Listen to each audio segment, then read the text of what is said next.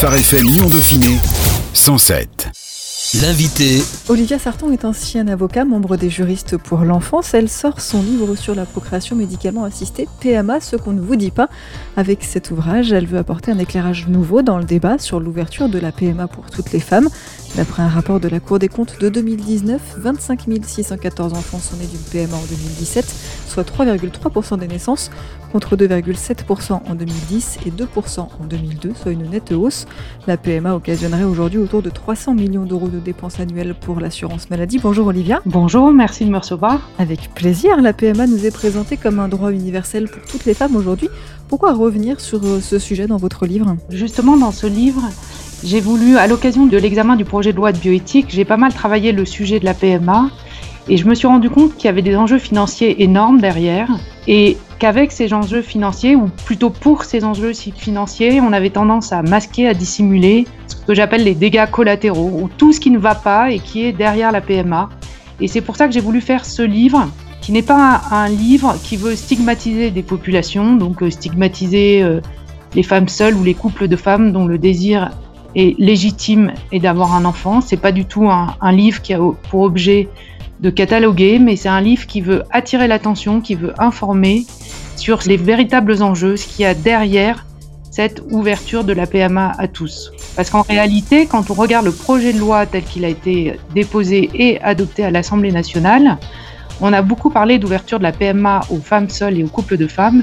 Et en réalité, le projet de loi tel qu'il a été adopté à l'Assemblée nationale, c'est l'ouverture de la PMA à tous, c'est-à-dire aux couples de femmes ou aux couples hommes-femmes, sans condition d'examen de la fertilité, sans nécessité médicale.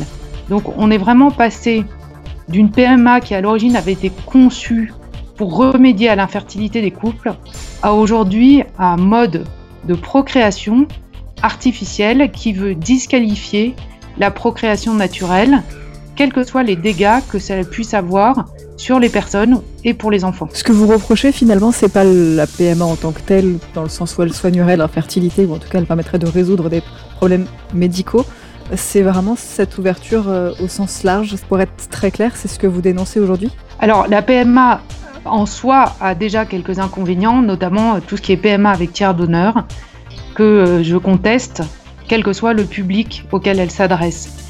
C'est-à-dire que je stigmatise pas la PMA avec tiers d'honneur pour les couples de femmes ou les femmes seules, même si ça pose des interrogations particulières concernant les droits des enfants, notamment le droit d'un enfant à avoir un père. Mais la PMA avec tiers d'honneur en soi est source de difficultés puisqu'elle prive l'enfant volontairement d'un accès à sa filiation biologique, qu'elle le prive de l'accès à la connaissance de ses origines, et donc en soi, elle est déjà source de difficultés pour les enfants issus de ce genre de pratique et bien que ça soit un sujet un peu tabou, il y a un, article de presse qui est sorti euh, il y a quelques semaines, écrit par un de vos confrères belges, qui dit il y a à peu près 50% des enfants issus de PMA avec tiers d'honneur qui ont un mal-être existentiel, qui se sentent mal dans leur peau du fait de leur origine, de la manière dont ils ont été conçus de cette PMA avec tiers d'honneur. Donc cette PMA avec tiers d'honneur est problématique en soi. Aujourd'hui, on a besoin de connaître euh, son géniteur, c'est important. Parce qu'on a souvent fait la différence entre le père qui nous élève et le géniteur qui nous conçoit, en pensant que finalement le géniteur c'était pas si grave que ça. Il est important de connaître les deux pour un enfant? Alors c'est un sujet qui est très compliqué et vous verrez que euh, lorsque le sujet est abordé par les promoteurs de la PMA, selon ce qui les arrange, on dit que la génétique est importante ou pas. C'est-à-dire que par exemple, on va dire pour légitimer l'accès à la PMA en écartant, en évinçant le père, en évinçant la connaissance du géniteur, on va dire que connaître son origine n'a pas d'importance. Et pourtant, ceux qui ont recours à la PMA choisissent, quand ils ont recours avec la PMA avec tiers d'honneur, ils choisissent de manière extrêmement sélective les gamètes en fonction de l'origine du donneur, sa couleur de peau, sa couleur d'yeux, sa couleur de cheveux, son QI, etc. Donc ça veut bien dire que ce n'est pas si anodin de dépendre de quelqu'un. Et par ailleurs, quand il y a des erreurs d'insémination ou de transfert d'embryon qui sont faites, c'est-à-dire quand euh, une femme est inséminée avec euh, le sperme d'un donneur qui n'est pas le bon sperme, qui n'est pas celui qu'elle a choisi, ou quand des couples se voient transférer un embryon qui a été réalisé avec euh, des gamètes d'un tiers donneur mais qui n'est pas le tiers donneur qu'ils avaient choisi, eh bien ils ne veulent pas poursuivre la grossesse.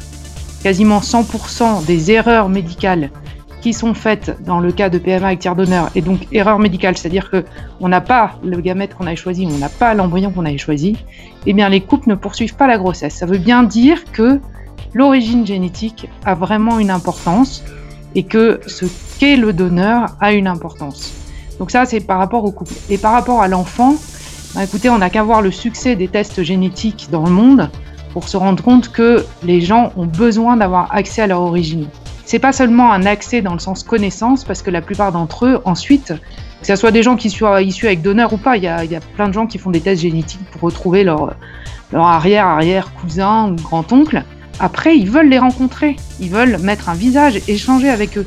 Ils veulent pas juste se contenter de savoir que euh, ils ont une cousine au 20e degré qui vit en Nouvelle-Zélande. Ils veulent la rencontrer. Donc c'est bien que ça ait une importance.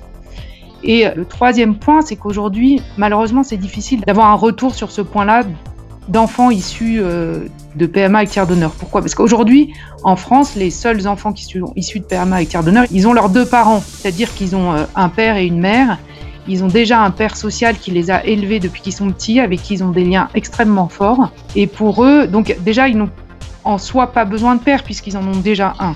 Et par ailleurs, quand ils veulent établir un lien avec le géniteur qui est à l'origine de leur vie, ben, ils sont toujours tiraillés. Ils ont un vrai conflit de loyauté entre leur père euh, social, on va dire celui qui les a élevés, auquel ils sont extrêmement liés. Ils veulent pas blesser ce père. Et donc, ils ont énormément de mal à dire, mais oui, mais en même temps, j'ai envie de créer un lien avec celui dont j'ai hérité euh, des yeux, du coup, pour la musique, euh, du caractère pugnace, etc. etc. Donc c'est un sujet qui est très compliqué aujourd'hui. Vous le disiez tout à l'heure en introduction, quand vous vous êtes euh, lancé un petit peu, quand vous êtes intéressé au sujet, vous avez découvert le marché de la PMA. De quoi parle-t-on? Quels sont les chiffres de ce marché? Alors c'est un marché qui est extrêmement important partout dans le monde assez peu en France, puisque ce que j'explique dans mon ouvrage, c'est qu'en France, le marché est contraint, puisque les seuls qui peuvent y avoir accès, c'est les couples hommes-femmes pour qui une stérilité a été diagnostiquée. Mais ailleurs dans le monde, c'est un marché extrêmement important qui tend à se développer, qui donc fait partie de ce qu'on appelle les NBIC. Dans les NBIC, il fait partie de ce qu'on appelle les biotechnologies. Et c'est des marchés extrêmement porteurs, puisqu'aujourd'hui, on voit qu'il y a un épuisement des ressources naturelles. Les financiers se tournent vers un autre marché. Et là, c'est un marché qui semble inépuisable, puisque la ressource, c'est l'homme. Et que le consommateur, c'est l'homme aussi. Donc en fait, on a vraiment un marché qui tourne parfaitement avec euh, une seule et unique ressource et consommateur. Aux États-Unis, c'est un marché qui porte sur des dizaines de milliards de dollars. En Europe, ça se développe aussi énormément, puisque une des cliniques, euh, enfin des groupes phares espagnols qui a fait l'objet de plein de fusions-acquisitions, est aujourd'hui de plus en plus florissant. Il vient de revendre euh, sa branche au Moyen-Orient pour une centaine de millions de dollars. Et c'est des marchés qui sont exponentiels. Pour vous donner un exemple qui figure pas dans mon livre, mais je vous le donne quand même. Il y a par exemple un marché qui se développe sur les banques de gamètes, puisque euh, toutes ces techniques de procréation artificielle se font beaucoup avec des gamètes extérieures. Au début des années 2010, on a une femme d'affaires américaine qui a créé une banque de gamètes en Californie en apportant 1,25 million de dollars pour créer sa banque de gamètes. Elle a revendu en 2018 200 millions de dollars. En moins d'une dizaine d'années, le profit financier qu'elle a réalisé sur des gamètes qu'elle a prélevées chez des donneuses, donc les donneuses américaines, quand elles sont sélectionnées, parce que c'est très compliqué d'être sélectionnées pour être donneuse de gamètes. Pourquoi? Parce que bah, les couples, ils veulent pas avoir, excusez-moi, je vais être caricatural, mais ils veulent pas avoir comme donneuse de gamètes euh, une femme d'un mètre cinquante euh, qui fait 150 kilos et qui euh, n'a jamais travaillé, qui n'a jamais fait d'études, etc. Ils veulent tous une grande, euh, avec un poids en rapport avec sa taille, qui, si possible, soit diplômée de Harvard, etc., etc. Donc, c'est très difficile d'être donneuse de gamètes aux États-Unis, mais une fois que vous avez passé les tests, on va prélever six fois en moyenne une donneuse de gamètes, et à chaque fois, on va stimuler son corps de manière à récupérer entre 20 et 30 gamètes par prélèvement. Donc pour une donneuse, on va récupérer entre 120 et 150 ovocytes. Et la donneuse, elle va récupérer à peu près 9000 dollars pour ça. Et chaque ovocyte sera vendu ensuite 2000 dollars l'ovocyte. Donc on voit bien que derrière, c'est un gigantesque marché. Et en France, le projet de loi de bioéthique, eh bien, c'est de ce que j'appelle déverrouiller le marché, c'est-à-dire faire sauter les verrous qui empêchent l'explosion de ce marché qui empêche les acteurs de ce marché de réaliser les profits qu'ils convoitent sur la marchandisation du corps humain. Qu'est-ce qui vous permet d'affirmer qu'aujourd'hui en France, on aimerait faire sauter ces verrous-là? Bah, C'est le projet de loi de bioéthique lui-même, puisqu'il euh, veut ouvrir la PMA à tous sans condition, c'est-à-dire aux couples hommes-femmes infertiles et aujourd'hui, les acteurs du marché de la procréation sont principalement étrangers, puisque c'est des fonds d'investissement étrangers qui rachètent les cliniques privées, qui réalisent de plus en plus majoritairement les actes de PMA. Dans certains départements, 100% des cliniques qui réalisent des actes de PMA sont des cliniques privées. Et ces fonds d'investissement, quand ils investissent dans les cliniques, c'est bah, comme quand ils investissent dans n'importe quelle autre société. Leur but, c'est euh, de générer un profit tout le temps où ils sont actionnaires propriétaire de la clinique et puis à court terme parce que un fonds d'investissement il a pas pour objectif de conserver longtemps une société qu'il a acquise. Donc en 5 à 10 ans, il doit pouvoir la revendre, revendre la clinique en opérant un profit substantiel. D'où euh, l'importance pour eux de développer la PMA parce que la PMA c'est un marché extraordinaire parce qu'il est récurrent. En France, vous avez le droit à de nombreuses tentatives. Et puis, l'échec des PMA ne décourage pas les personnes. C'est-à-dire que le désir d'enfant est tellement fort que quand une femme veut avoir un enfant, elle est prête à tout faire pour se dire qu'elle a fait tout ce qu'elle pouvait faire pour avoir cet enfant. Et donc, même si le taux de succès de la PMA est extrêmement faible, scandaleusement faible, puisqu'il est seulement de 16,9% en France, eh bien, ça ne décourage pas le marché parce que les femmes sont quand même prêtes à tenter le tout pour le tout en se disant on ne sait jamais, je pourrais être dans les 16,9%. Donc c'est un marché en or pour les acteurs de ce marché. À ça s'ajoute le fait que la PMA aujourd'hui est entièrement prise en charge par la sécurité sociale. En cas d'ouverture à tous, ça continuerait à être pris en charge par la sécurité sociale. Aujourd'hui, le coût réel d'un parcours de PMA en France, ça pèse réellement sur le budget de la Sécu? Alors oui, ça pèse réellement. Ce qu'il faut savoir, c'est que déjà en 2011, la question du remboursement à 100% de la PMA avait été évoquée, puisque euh, le remboursement à 100% dans notre régime français d'assurance maladie, c'est pas la règle. La règle, on la connaît tous, c'est le ticket modérateur ou ce qu'on appelle le tiers payant, qui est souvent comblé par une mutuelle, mais pas pour tous. Et puis les mutuelles remboursent plus ou moins bien ce qui reste à la charge de chaque patient. Donc la PMA est déjà un régime dérogatoire. Or, l'assurance maladie est régulièrement en déficit et donc elle doit faire des arbitrages entre ce qu'elle va rembourser et cesser de rembourser. Et d'ailleurs, on voit bien avec la crise du coronavirus qu'on vient de traverser que le fait que la sécurité sociale n'ait pas les finances nécessaires pour eh bien, avoir des hôpitaux euh, tout à fait en état de fonctionnement, pour avoir des masques, etc. Bon, moi, je ne vais pas développer le sujet parce que je crois que ça a été même abondamment discuté dans la presse. Mais donc en 2011 déjà, le sujet s'était posé, il y avait euh, donc une économie à faire et ont été mises en débat la PMA contre l'hypertension artérielle, qui est une pathologie qui touche beaucoup de monde. L'économie attendue pour passer la PMA au ticket modérateur était substantielle. L'économie attendue pour sortir l'hypertension artérielle des affections de longue durée était moindre et pourtant c'est l'hypertension artérielle qui a été sortie de la liste des affections longue durée et qui s'est retrouvée donc partiellement déremboursée pour les patients. Donc on voit bien que déjà c'est une iniquité, une injustice que la PMA soit prise en charge à 100% alors que ce n'est pas la règle dans notre régime d'assurance maladie. Alors aujourd'hui, vous l'avez dit en introduction, c'est 295 millions d'euros en 2016 selon le calcul opéré par la Cour des comptes. Mais avec l'ouverture de la PMA à tous, le budget peut être totalement euh, déplafonné. Une conception par insémination artificielle, c'est à peu près 7 000 euros. Une conception par fécondation in vitro, c'est à peu près 14 000 euros. Or, l'ambition des acteurs du marché de la PMA, qui a été affichée à de nombreuses reprises, notamment aux États-Unis, c'est que dans 20 à 30 ans, tous les gens qui seront couverts par une bonne assurance maladie, donc notamment les Français, et recours à la procréation médicalement assistée plutôt que à la procréation naturelle. Et ça pourquoi? Bah Parce que concevoir un enfant dans son lit, ça ne coûte rien. Concevoir un enfant dans une clinique, bah, c'est un chiffre d'affaires qui n'est pas négligeable. Aujourd'hui, est-ce que cette crainte d'explosion du budget de la PMA, elle, est entendue? Il n'y a pas de considération politique derrière? Est-ce que c'est entendu de dire euh, vous allez faire exploser un budget qui déjà n'est pas extensible? C'est entendu. Je pense que quand on a vu les débats, par exemple, au Sénat, ça a été discuté ça a été entendu. Mais non, ça reste très politique parce qu'aujourd'hui, ce qui est ancré dans l'esprit des gens, c'est que avoir un enfant, c'est un droit. Pas pouvoir bénéficier de ce droit à égalité avec les couples qui conçoivent naturellement, c'est vécu comme une injustice. Par exemple, là, pendant le confinement, j'ai lu plusieurs articles dans lesquels étaient interviewées des femmes qui ne pouvaient pas continuer leur parcours de PMA qu'elles faisaient en France, donc des femmes appartenant à des couples hommes-femmes. Et elles disaient, nous sommes victimes d'une discrimination, et puisque nous, on nous interdit de continuer nos parcours de PMA au prétexte de risques liés au coronavirus, eh bien, on devrait interdire aux gens de continuer à concevoir naturellement leur enfant.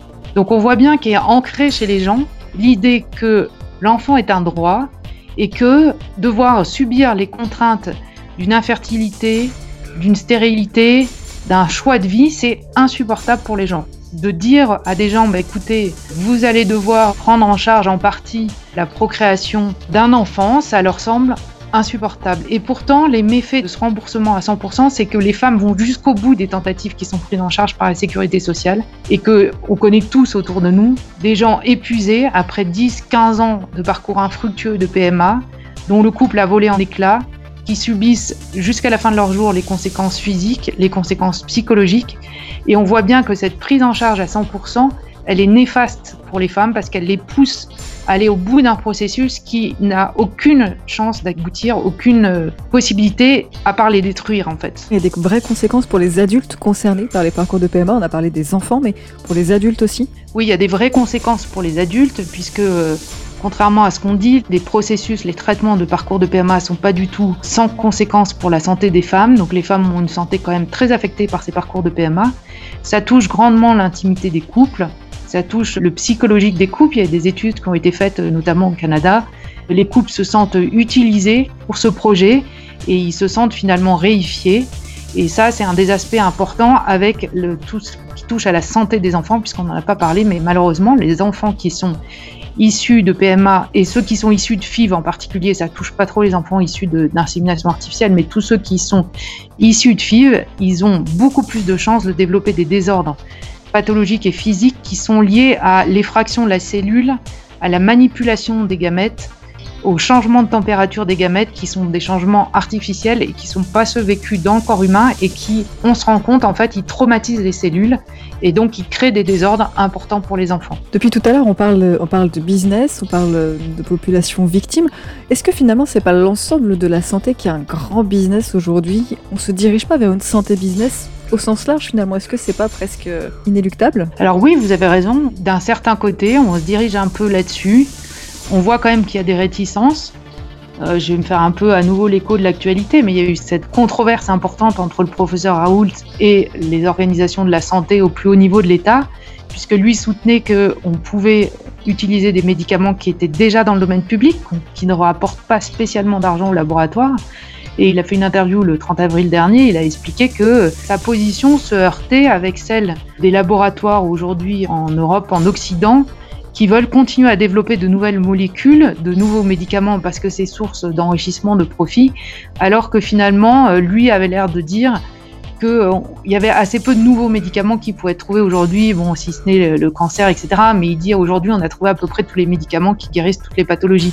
Donc en chercher de nouveaux, c'est juste continuer à alimenter euh, cette source de business pour les laboratoires. Et oui, effectivement, on voit bien que la santé devient le nouveau terrain de jeu de ce qui s'appelle la technoscience qui est alliée au financier. Je pense que ce n'est pas inéluctable, c'est-à-dire que plus il y aura de gens, et notamment euh, des scientifiques, des, médecins comme le professeur Raoult, qui vont dire on peut agir d'une autre manière, plus on va dire euh, bah, écoutez, regardez le business qu'il y a derrière, est-ce que vous trouvez ça normal qu'on gomme tous les dégâts collatéraux pour permettre à ce business de progresser, plus on pourra avoir une réaction et des gens de bon sens qui se diront non, il, faut qu'on arrête, on ne peut pas continuer dans cette voie-là. Qu'est-ce que vous proposez, vous, finalement, contre cette marchandisation du corps humain? Alors d'abord, effectivement, une note positive. Moi, je suis persuadée, même si ça peut paraître euh, un peu euh, difficile à première vue, qu'il ne faut pas baisser les bras et qu'il ne faut pas se dire de toutes les manières c'est le sens de l'histoire, c'est la marche du monde, on ne peut pas faire autrement. Je suis persuadée que il y a des prises de conscience écologiques qui se font, il y a des prises de conscience sur les inégalités dans le monde qui se font,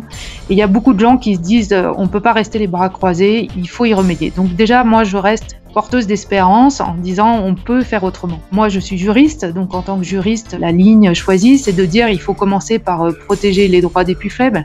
À partir du moment où les plus faibles sont protégés, on a confiance pour tout le monde. Si vous dites oui, le plus faible est protégé, donc moi aussi, le jour où je serai dans une situation de faiblesse, je serai protégé. Et je pense qu'il faut réfléchir de manière globale. C'est-à-dire qu'à partir du moment où on protège les droits des enfants, les droits des personnes en fin de vie, on protège aussi les droits de ceux qui travaillent. Et l'ensemble est lié. Il faut remettre la justice au cœur du droit de manière collective pour tout le monde. À chaque fois, chaque euh, loi qui passe, chaque décision qui doit être prise, l'examiner à l'aune de la justice. Est-ce que la décision que je vais prendre est juste ou est-ce que finalement elle est injuste parce qu'elle fait le jeu d'intérêts particuliers? Et je pense qu'en essayant de remettre la justice au cœur du droit, au cœur de l'élaboration des normes, eh il y a un vrai chemin d'avenir qui se dessine. Merci beaucoup, Olivia Sarton. On rappelle le titre de votre ouvrage, PMA, ce qu'on ne vous dit pas, pour ouvrir un petit peu les esprits et ouvrir un peu le débat sur l'ouverture de la PMA pour tous et toutes. Merci, Olivia. Merci de m'avoir reçu. À bientôt. Phare FM Lyon Dauphiné 107. 107.